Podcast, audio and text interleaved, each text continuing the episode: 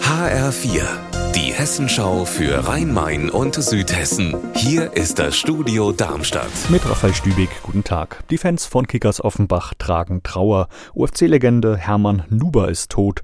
Die Vereinsikone ist heute früh im Alter von 87 Jahren verstorben. Matthias Merkel aus der HR Sportredaktion. Der eiserne Hermann, wie er auch genannt wurde, spielte 18 Jahre ausschließlich für die Kickers, bis er 1971 seine Karriere beendete.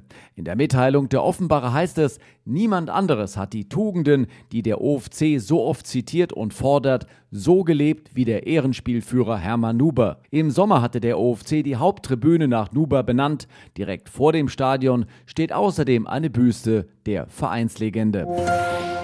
In Frankfurt ermittelt die Polizei gegen vier junge Männer wegen Diebstahls. Sonntag früh stoppt die Bahnpolizei das angetrunkene Quartett, weil die mit einem Stehtisch quer durch den Hauptbahnhof laufen. Und schnell steht fest, genau ein solcher Tisch in Form eines Bierfasses ist kurz zuvor aus einem Irish Pub im Stadtteil Sachsenhausen verschwunden. Der Betreiber hatte das Möbelstück schon vermisst und Anzeige gestellt.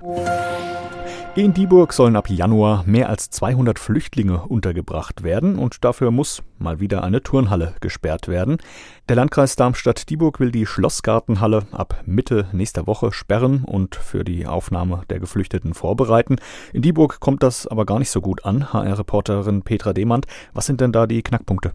Ingrid Reuscher von der Dieburger FDP hat mir gesagt, dass sich die Stadtverordneten von der Kreisverwaltung ziemlich überfahren fühlen.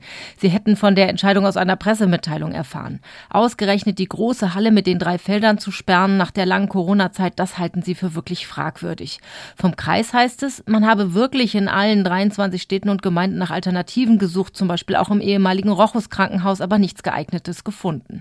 Jetzt soll die Turnhallensperrung auf der Stadtverordnetenversammlung kommende Woche nochmal Thema sein. Unser Wetter in Rhein-Main und Südhessen. 0 Grad sind es aktuell in Seligenstadt im Kreis Offenbach und 0 Grad meldet auch Biebesheim am Rhein im Kreis Groß-Gerau. Am Abend und in der Nacht ist es oft sternenklar, aber es wird ziemlich frostig bei Tiefstwerten bis minus 9 Grad. Morgen erwartet uns dann meist ein sonniger Tag und es werden Höchstwerte von einem Grad erwartet. Ihr Wetter und alles, was bei Ihnen passiert, zuverlässig in der Hessenschau für Ihre Region und auf hessenschau.de.